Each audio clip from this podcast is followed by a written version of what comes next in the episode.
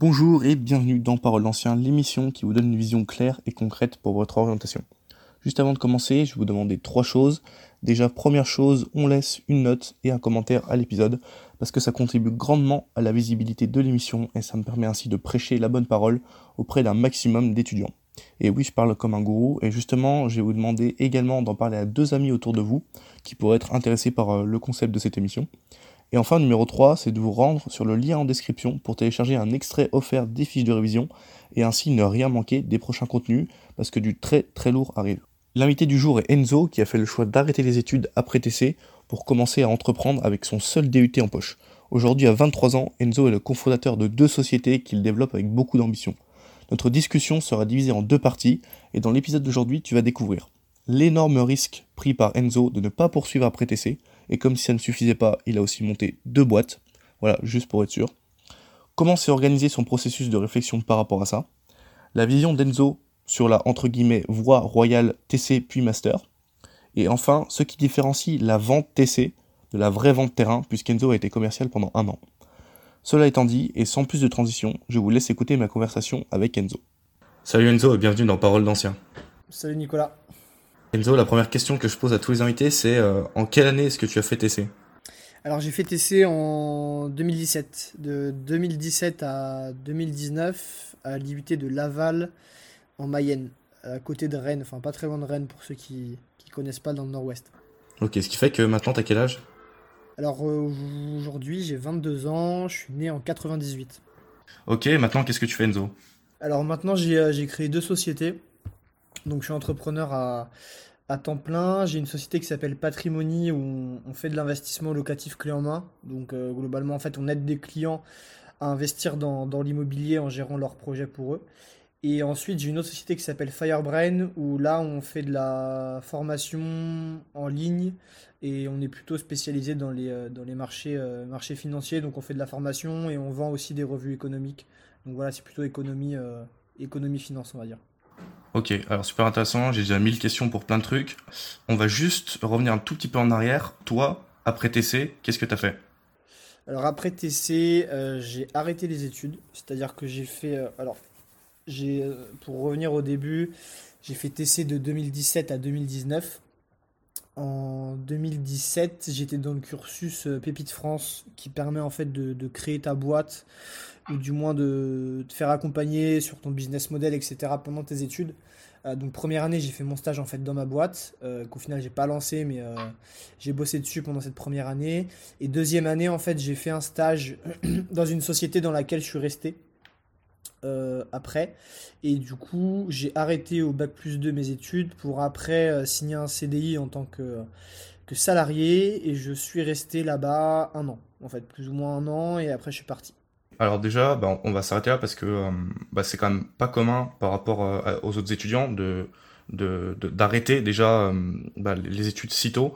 toi, comment tu as pris cette décision-là de, de, ne pas continuer tes études Qu'est-ce qui qu'est-ce t'a poussé à, faire cette, ce choix?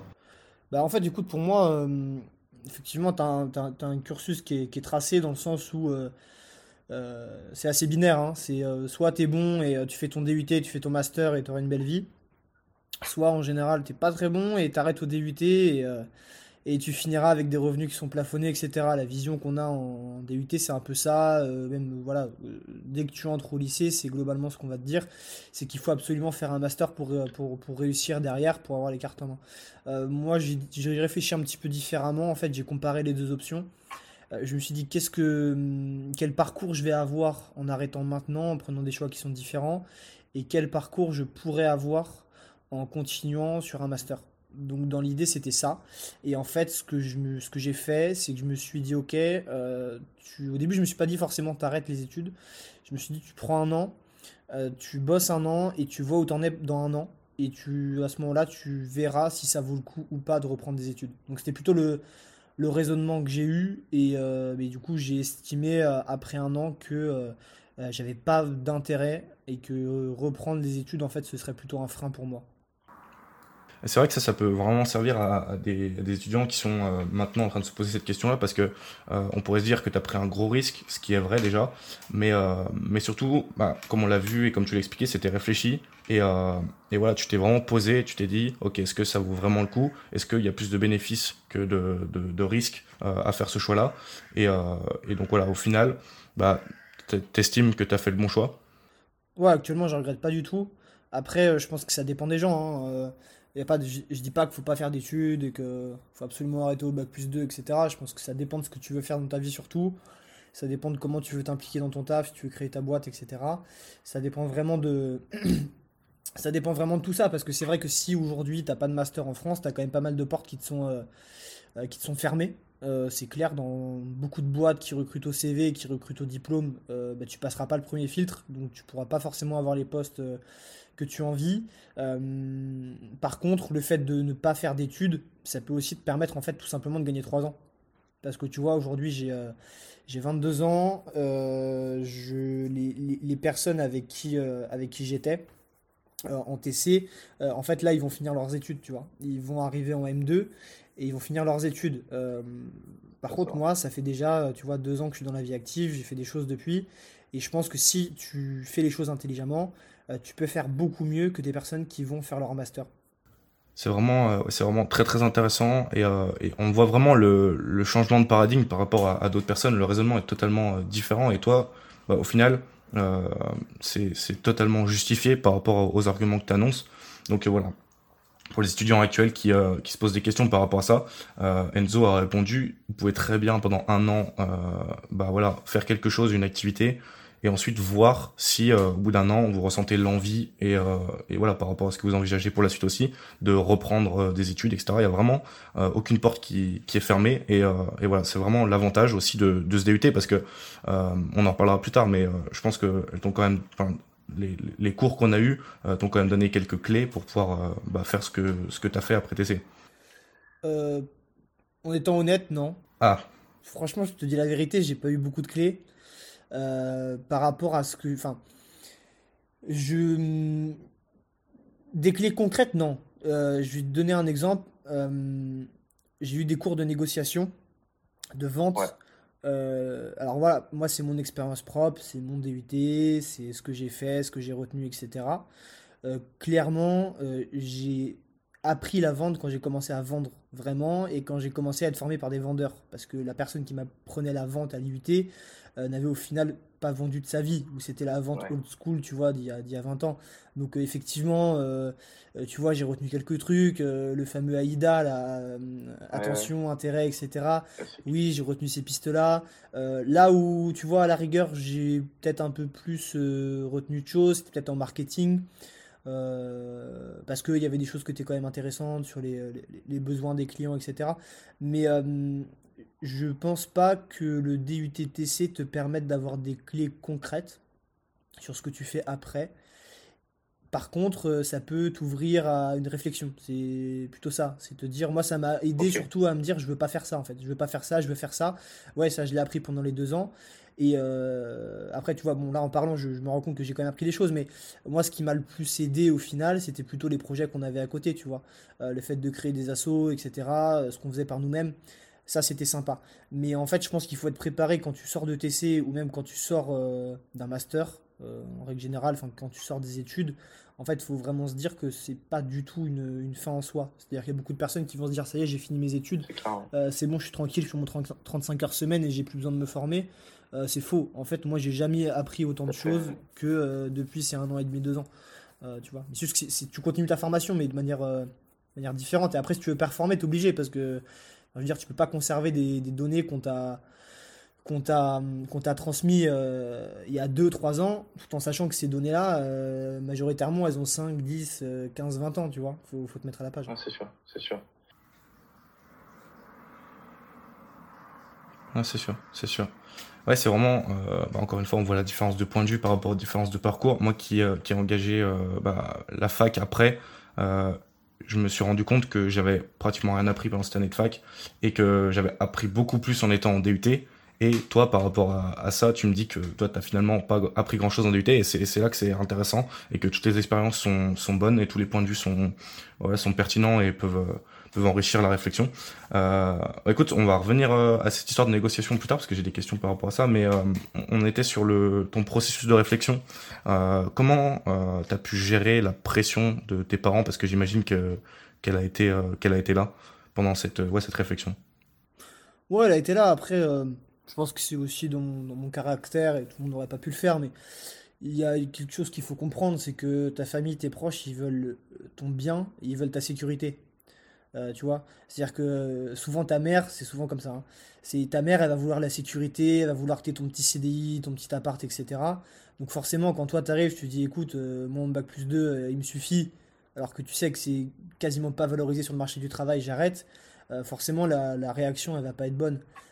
Parce qu'ils ils ont un objectif qui est différent du tien en fait. Eux ils veulent juste ta sécurité. Donc après il faut savoir faire la part des choses. Il faut savoir à un moment s'assumer, c'est-à-dire que un moment si tu veux quelque chose, faut arrêter d'écouter tes parents, faut écouter, faut arrêter d'écouter ce que te disent tes profs et il faut se responsabiliser quoi, tu vois. Mais après il faut assumer. C'est-à-dire que quand tu fais ce genre de choix-là, tu peux pas venir pleurer trois ans après parce que tu rentres pas dans les cases et que tu n'as pas ton bac plus 5, tu vois. Donc il faut aussi être conscient des, des, enjeux, des bénéfices, des risques et puis à un moment, il faut trancher euh, en, le faisant, en le faisant intelligemment. Mais euh, je pense qu'il faut juste prendre du recul euh, et, prendre du recul sur ce que ton entourage te dit, tes profs te disent, et comparer aussi avec, avec leur vie. Parce qu'en fait, si tu as quelqu'un qui a fait un master, qui a une vie que tu voulais pas, entre guillemets, c'est logique que tu sois pas en accord avec ses conseils, tu vois. C'est ça. Ouais, tu as, souligné la bonne chose, c'est que en fait tes parents quelque part ils projettent leur propre peur sur toi parce qu'ils veulent justement que tu sois en sécurité. Et, euh, et en fait, on peut même pas leur vouloir parce que la façon de penser qu'ils avaient eux alors à notre âge à l'époque était complètement différente et en fait c'était un peu le, saint graal d'avoir euh, la vie que tu as décrit et que tu ne voulais pas. Je pense aussi que les diplômes ont perdu de la valeur au fur et à mesure des années. Parce que tu, regardes autour de toi, euh, aujourd'hui tu te projettes un peu euh, sur tes amis qui ont 23, 24, 25, 26, et tu regardes le pourcentage de personnes qui ont un master. C'est absolument délirant le nombre de personnes qui ont un master aujourd'hui. Donc un master, un master aujourd'hui en 2021, ça n'a rien à voir avec un master que tu avais en 1990, tu vois. En fait, c'est devenu une norme d'avoir un master. C'est anormal. Enfin, anormal. Je pèse mes mots, mais c'est presque ça. C'est presque anormal aujourd'hui de pas avoir de master, tu vois. Ah ouais, comme c'est euh, ouais, ça, commence à être anormal de pas pas parler anglais par exemple, c'est aussi euh, quelque chose qu'on voit euh, émerger. Maintenant, je voudrais voter avec toi les, les avantages et les risques de se lancer dans le monde professionnel directement après TC. Les avantages et les risques de se lancer directement. les, les, risques, je vais commencer par les risques. Les risques, écoute, euh, j'en vois pas tellement, euh, si j'en vois deux. Euh, le premier, je te dirais que bah, si tu as uniquement un, DUTTC, tu as plein de postes qui seront fermés sur des grosses boîtes où tu as des critères de, sélection qui sont assez, assez, assez standardisés, tu vois, où tu peux pas passer entre les mailles du filet. tu pourras pas bosser dans ces boîtes, hormis formation interne et hormis des années et des années et des années de de travail dans la boîte. Et le deuxième risque, euh, je pense que c'est la zone de confort. C'est-à-dire que tu en as pas mal qui vont aussi arrêter TC parce que juste ils en ont marre des études et ils ont juste envie de bosser et pas forcément de gros projets derrière. Et tu vas euh, sortir de TC, tu vas être euh, vendeur dans un magasin lambda, un truc qui va pas forcément te plaire. Tu vas faire, je sais pas, je dis une bêtise, 1500, 1600 nets par mois. Et en fait, tu vas être dans ta zone de confort où tu vas te dire, en fait, quand tu as 23 ans, 22, 23 ans, 1600 nets par mois, c'est pas si mal parce que peut-être que tu habites encore chez tes parents, etc. Et du coup, en fait, tu vas te bloquer dans cette euh, chose-là, dans ce poste-là, et tu n'auras pas forcément de moyen de rebondir parce que tu n'auras pas ton diplôme.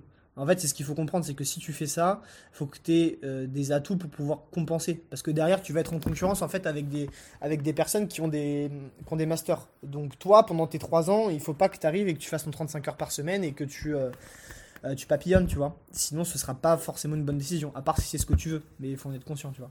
Ouais, c'est intéressant parce que du coup, euh, on va l'évoquer plus tard, mais le fait que toi, tu développé tes propres compétences et, euh, et, que tu puisses générer de la valeur par rapport à ça, c'est ça aussi qui compense, comme tu dis, le fait que tu euh, que arrêté tout de suite après TC et que tu pas forcément, bah voilà, comme tu as dit, les, les, les, échelons ou alors les bah les, ouais, le, profil type pour entrer dans des grosses sociétés avec des postes de cadre, etc. C'est ça, parce que si tu arrêtes TC et que tu fais rien, bah, tu seras forcément moins bien euh, considéré sur le marché de l'emploi que quelqu'un qui a fait un master. C'est logique en fait, tu vois. C'est ça, après il faut juste être conscient de ça. Encore une fois, ouais, tu, l'as mis en lumière tout à l'heure, mais le, fait de continuer d'apprendre euh, après les études, c'est vraiment euh, bah, quelque chose qui est central. Et il y a une citation qui dit que les, la, vraie formation commence une fois que l'école est terminée et c'est tout à fait vrai. Et, euh, et voilà, faut, faut vraiment pas négliger ça. Et comme tu l'as dit, l'ennemi, euh, la zone de confort, qui fait que bah voilà, on reste, on reste où on est parce que c'est pas si mal. Sauf que voilà, dans 10 ans, 15 ans, bah, est-ce que ce sera pas si mal? Je suis pas sûr. C'est ça, exactement. Et tu as aussi un aspect, euh, peut-être j'anticipe un peu, hein, désolé, je dérive un peu, mais tu as aussi un aspect, un aspect financier qui est important. bon, moi j'en parle beaucoup, j'ai aucun tabou sur l'argent et je pense que c'est primordial d'en parler parce qu'en fait euh, le monde des bisounours et euh, les métiers passion, euh, ça dure pas bien longtemps, tu vois. À un moment, faut remplir le frigo et quand tu gagnes pas d'argent à long terme, en général, t'es pas le plus heureux des hommes, même s'il y a des exceptions. tu as aussi le, la question du, coût des études. Parce que tu peux, tu peux aller à la fac, etc. Mais tu peux aussi payer une école de commerce très chère tu vois. Donc il y a aussi cette, cette, variable-là qui va rentrer dans l'équation, tu vois. Et ça, personne t'en parle. Parce qu'en fait, on te dit, euh, tu vois, quand, quand tu sors d'un DUT et que tu vas aller faire une école de commerce à 10 000 euros par mois, c'est le Saint Graal, c'est génial, t'as réussi. Mais personne va te remettre en question et te dire, est-ce que vraiment ça vaut le coup de payer ces 10 000, tu vois. Donc il y a aussi cette question-là qui se pose sur les masters, tu vois. Ça, on l'a pas soulevé, mais pour moi, c'est hyper important. Clairement, clairement, parce qu'après finalement tu commences ta vie professionnelle endettée et, euh, et voilà, il faut déjà un moment avant de rembourser tout ça. Et voilà, de toute façon on en parlera après avec, euh, aussi ce que tu fais dans ton activité. Euh, on sait que euh, bah voilà, le, la gestion de la dette c'est quelque chose de, de, très très important, même quand on est étudiant et peut-être qu'on qu'on évoquera deux trois pistes après pour pour ça pour les étudiants. Ok. Euh, on avait euh, évoqué vite fait la, la négo tout à l'heure. Euh, J'ai vraiment une question spécifique que je voulais euh, poser à quelqu'un bah, de, ton, de ton profil. Finalement, la différence entre la négo-vente qu'on apprend TC et le, le terrain, le, le, field, comme on dit, qu'est-ce que tu peux me dire par rapport à ça? Bah, alors ça, je pense que tu vois, c'est très propre à mon expérience parce que il y a peut-être des UTTC où tu as des profs de vente qui sont géniaux, tu vois. Euh, c'est possible. Moi, en l'occurrence, euh, c'est. Enfin, en fait, j'ai eu des cours de négo, euh, mais clairement, je n'ai pas appris à, vendre pour de vrai. Et je pense qu'il y a. En fait, je vais commencer par un truc qui est, qui est tout simple. Hein. Mais la vraie vente, tu l'apprends quand tu vends. Mais quand tu vends pour de vrai. Pas quand tu es en train de faire des sketchs de vente avec tes potes devant la, devant la classe, tu vois. Ça te rappelle des bons souvenirs à vous. oui, je viens rigoler. Mais c'est pas comme ça que tu tu apprends à vendre. Tu apprends ah, à vendre, euh, tu as de la théorie, certes, tu as une grosse partie théorique, mais si tu es en mode théorie pendant deux ans et que tu jamais, tu pas de feedback du client et tu peux pas t'améliorer. En fait, tu sais pas si tu es bon ou si tu es mauvais. Tu vois C'est pas parce que tu sais ce que ça veut dire euh, AIDA, tu vois, je, reviens là-dessus, euh, que tu vas vendre. Tu, vas, tu sais que tu vends quand tu fais du chiffre, tu vois. Mais ça, quand tu le, quand tu le pratiques pas, tu peux pas le savoir. Donc ça, c'est un premier élément. Et après, pour moi, l'élément qui était central, pour moi, c'était l'actualisation des connaissances. Tu vois? Euh, Dans le sens où euh, moi, j'avais un prof, tu vois, classique, euh, qui avait 45-50 ans, qui était à l'UIT depuis, je sais pas, 15 ans, 20 ans, parce que ça a l'air confortable, etc., pas trop d'heures. Et bah, en fait, ce qu'il nous apprenait, c'était la vente old school, tu vois. Enfin, la pseudo-vente old school, mais sauf que le monde évolue, tout évolue, le marketing évolue, la vente évolue et rien n'est gravé dans le marbre. il faut actualiser tes connaissances, tu vois. C'est, c'est pour moi, c'est ça qui est, c'est ça qui est primordial, tu vois. Et après, il y a aussi un autre élément. Après, là, bon, je vais pas me faire trop d'amis si j'ai mes anciens profs qui m'écoutent, mais, euh, mais globalement, pour moi. On les embrasse. On les embrasse, exactement. Mais si, si toi, euh, tu es, un maître de la vente, tu es très fort en vente, ok? Euh, tu peux closer n'importe enfin n'importe qui, tu peux pas le closer n'importe qui, mais tu closes beaucoup, tu es très fort. Enfin, je, je, me pose la question, je me dis, euh, après tout n'est pas une question d'argent, il y a plein d'autres choses qui entrent en compte, etc. Mais en général, quand tu es un commercial, c'est beaucoup question d'argent. Pourquoi est-ce que tu vas aller prendre 2500 net à l'IUT alors que tu pourrais faire 7000 ou 8000 dans une boîte privée, tu vois? C'est aussi la question qui est soulevée. Donc c'est pour ça qu'en fait, euh, quand tu arrives dans l'entreprise, forcément que tu vas pas avoir les mêmes interlocuteurs, tu n'auras pas les mêmes visions, tu n'auras pas la même théorie, et tout va changer. Euh, donc euh, voilà, pour moi, il y, y, a plein d'éléments qui font que, euh, que c'est compliqué, tu vois, d'apprendre la vente comme ça dans une salle de cours. En fait, c'est pas, je trouve pas ça adapté, tu vois. Je trouve ça très compliqué. Et donc toi, c'est durant ton second stage et donc après l'entreprise où tu es resté, où tu as vraiment senti que, bah, que tu avais, que avais quelque chose de plus à apporter et à apprendre surtout pour vraiment être performant? Ouais, clairement, parce que là, quand je suis rentré, quand, quand, je suis rentré au niveau de mon stage, bon après, je sais pas si on va détailler parce que ça va prendre un peu de temps, mais au début, globalement, j'étais plutôt sur un stage marketing, études de marché, etc. classique. Et après, j'ai switché vers un poste de, de sales, commercial. Et du coup, toute la journée, j'étais avec des sales. J'avais mon responsable commercial qui me formait. Et là, tu es dans le dur, là, tu es dans le concret, et là, tu as des vrais feedbacks des clients, tu vois. Et là, tu apprends pour de vrai. Mais après, c'est aussi pareil. Hein. C'est que si j'avais eu un responsable commercial de 50 ans euh, qui me formait comme on formait les commerciaux à 30 ans, ça, aurait donné le même résultat, tu vois. Donc je pense que ça dépend aussi beaucoup de, des personnes que tu côtoies et des ressources que tu as. C'est pour ça que c'est aussi important, et je le faisais aussi quand j'étais en formation, et je suis toujours en formation, on se forme toujours, de croiser aussi les données et de pas... Euh, de pas tout prendre de pas prendre les paroles d'une personne pour acquise tu vois de dire euh, ça y est il est prof ou il est euh, manager dans la société donc tout ce qu'il me dit je l'applique et je réfléchis pas c'est aussi important de croiser les sources pour pouvoir performer tu vois Ok, vraiment, ouais, super intéressant. Un, autre point que je voulais aborder avec toi, parce que euh, bah, comme toi, je me suis, euh, je me suis aussi formé, j'ai continué de me former après, et surtout en vente parce que ça m'intéressait, c'est quelque chose qui m'intriguait. Et comme, comme tu l'as dit, c'était plutôt des sketchs euh, quand on, on, était en cours. voilà, je voulais avoir plus du, du concret, et, et en fait, j'ai découvert l'aspect psychologique de la vente qui, à mon sens, tu me diras ce que tu en penses, est totalement négligé en TC, que ce soit en marketing ou en égo-vente. Euh, ne serait-ce que euh, bah, la Bible un peu pour tous les marketeurs, c'est euh, Cialdini avec les, la persuasion. Et ne serait-ce que ça, on ne l'a jamais évoqué. Et c'est pourtant bah, la base, puisque la, base c'est quand même la psychologie humaine.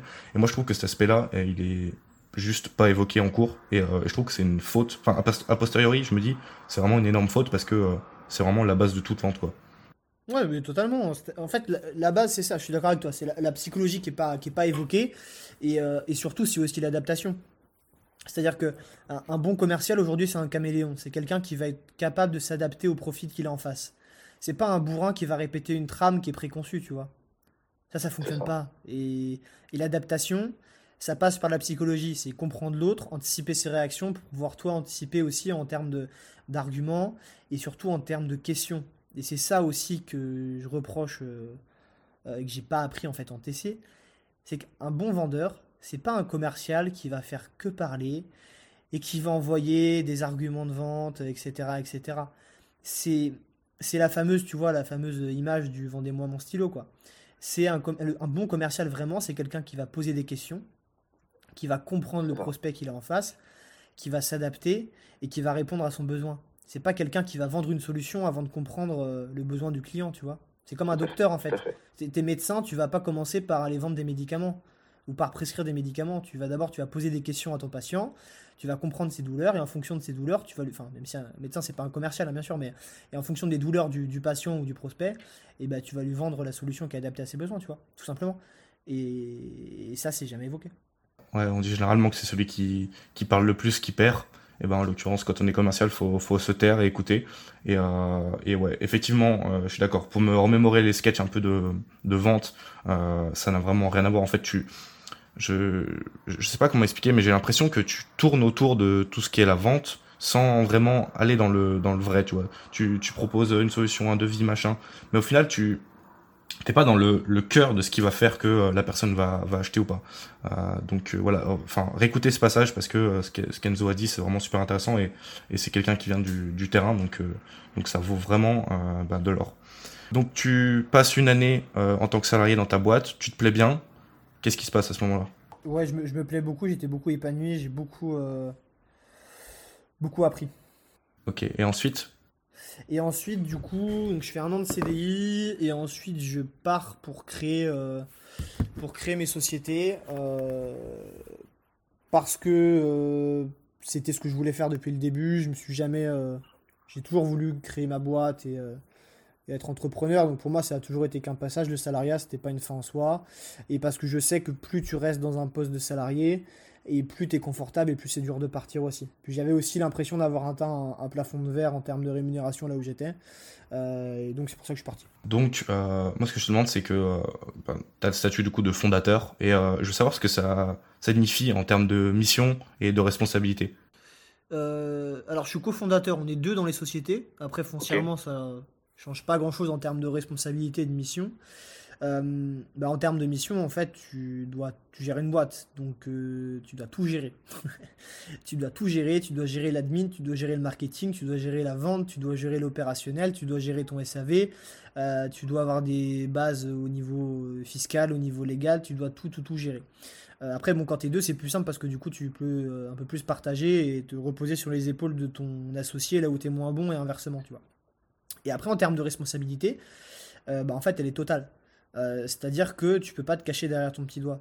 Euh, tu peux pas, euh, comme à l'IUT, te dire non, je suis désolé, je n'ai pas pu rendre mon dossier parce que j'en avais trop en cours ou quoi au caisse, tu vois. Donc ta responsabilité, elle est illimitée et c'est toi le seul maître de tes résultats. Bah, du coup, je, rebondis sur ce que tu dis parce que tu as évoqué plein d'aspects, l'admin, le légal, le marketing, l'opérationnel, etc.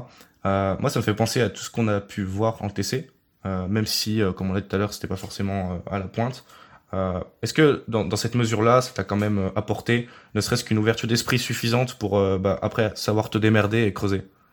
Moi, ça m'a pas mal. J'ai eu un bon prof de droit, donc franchement en droit c'était pas mal ce qu'on faisait, je trouvais. Après voilà, encore une fois propre à chaque IUT, mais j'ai eu un bon prof de droit. C'était des avocats à chaque fois qui nous donnaient des cours.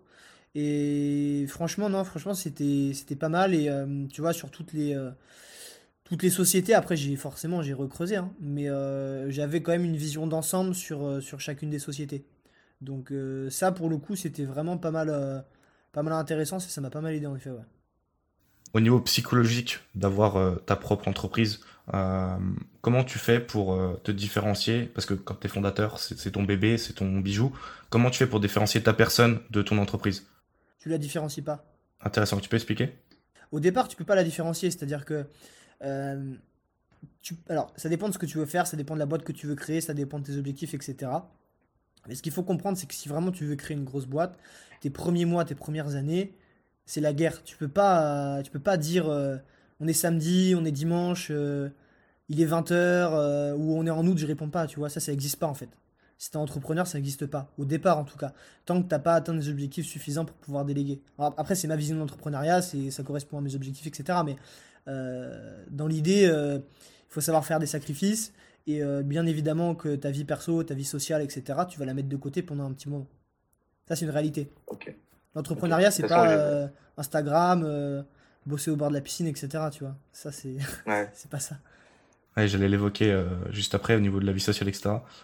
Est-ce qu'il y a quand même un, équilibre que tu arrives à trouver? Parce que c'est sûr que toujours toujours bosser. Euh, on sait que c'est pas forcément euh, le plus productif euh, parce qu'on a besoin d'équilibre et le, fait que si tu t'as pas de vie sociale et tu te reposes pas, et eh ben ça va ça va impacter ton ta productivité. Et donc est-ce que comment tu gères ça? Tu, tu peux pas faire ça sur 5 ans, enfin à mon sens. Hein. Il y a un moment où tu vas être cramé, mais il faut savoir le faire vraiment sur des parties, des, moments de ton année où tu es vraiment à fond. Et après, il faut quand même réussir à, s'imposer certaines limites. Je le fais de plus en plus parce que euh, plus ça va, plus j'arrive à, plus on arrive à, déléguer, etc. Euh, par exemple, les grandes règles que j'ai, tu vois, aujourd'hui, euh, en général, j'arrive à plus travailler le dimanche, sauf urgence. Ok? Donc, à part grosse urgence, je bosse plus le dimanche. Et je décroche mon téléphone, on va dire, après 21h. Après 21h, je suis plus dispo. Et au niveau loisirs, sport, des choses comme ça? Au niveau loisir, moi j'ai toujours réussi à conserver une séance de sport par jour. Euh, parce que sinon, euh, après c'est très perso, etc. Mais pour moi, si je fais pas de sport dans ma journée, je suis pas productif en fait. Je me sens pas bien. Et j'ai un, passé aussi où j'ai fait énormément de sport à, haut niveau, notamment. Donc euh, c'est toujours, j'ai toujours gardé ça. après, il y a des choses qu'il faut que tu élimines. globalement, dans la vie, tu as quoi? Tu as ton travail, tu vas avoir le sport, euh, tu vas avoir tes amis, euh, tu vas avoir ton conjoint, ta conjointe, et tu vas avoir ta famille, tu vois. Euh, tu peux avoir ta boîte, avoir ton sport, avoir peut-être un peu d'amis. Mais tu peux pas avoir ta boîte, ta famille, tes amis, ton sport, ta copine, tu vois, tu, dois faire des choix, mais tu peux quand même conserver certaines parties de ta vie, quoi. C'est pas non plus le, bagne. Hein. Après, ouais, c'est encore une fois une histoire de choix. Et comme tu dis, ouais, il faut s'imposer des limites parce que ça peut vite devenir le bagne et euh, devenir un, nouveau travail. Et, euh, et, ouais, comme tu dis, euh, il y a cette image qui me revient en tête de, des vases avec le vase bah, ton entreprise, le vase sport, le vase tes amis. Et en fait, tu as, une grande marmite de, de liquide. Le liquide, c'est ton temps. Et ton temps, bah, il faut le répartir correctement pour bah, avoir suffisamment de résultats dans chacun des, des vases. Et, effectivement, tu as eu des moments, des coups durs, des, moments où c'était vraiment difficile pour toi de continuer? Ouais, bien sûr. Bah, en fait, après, tu sais, une, boîte, au début, tu, tu fais pas de chiffres, hein. Enfin, je veux dire, je vais pas dire que tu fais pas de chiffres, mais tout met du temps à se lancer. au début, c'est dur. C'est là où tu bosses le plus et où tu as le moins, de- t'as résultats financiers. Et après, c'est toujours pareil, hein. Enfin, je veux dire, quand tu fais n'importe quoi dans la vie, quand tu commences, il y a peu de monde qui croit en toi, qui t'entoure. Et quand tu commences à réussir à, à faire du chiffre, etc., là, tu as du monde qui vient. Donc, euh, bien sûr que tu es esselé, etc., c'est sûr. Mais après, c'est pas donné à tout le monde. Enfin, je pense que tout le monde peut pas être entrepreneur aussi, tu vois. Euh, et tout le monde peut pas être entrepreneur, et tu entrepreneur et entrepreneur aussi, tu vois. Ça dépend de, la boîte que tu as. Mais tu dois, euh, tu dois être capable de supporter des, moments où, bah ouais, tu as investi quasiment toutes tes économies, euh, tu es tout seul et il faut continuer à avancer, quoi. Donc si t'as pas un, but assez, assez fort et euh, une psychologie assez forte, bah tu fermes ta boîte. Et la majorité des, des, entrepreneurs aujourd'hui, c'est ça. Hein. C'est pour ça que tu as énormément de, de boîtes qui tiennent pas la route, qui tiennent pas dans le temps, en fait. Ça, donc ouais, d'où l'importance de, de, la formation continue, comme tu l'as si bien soulevé tout à l'heure. Si vous entendez ces mots, c'est que vous êtes allé au bout de l'épisode et je vous en remercie. C'est donc aussi que l'épisode vous a plu.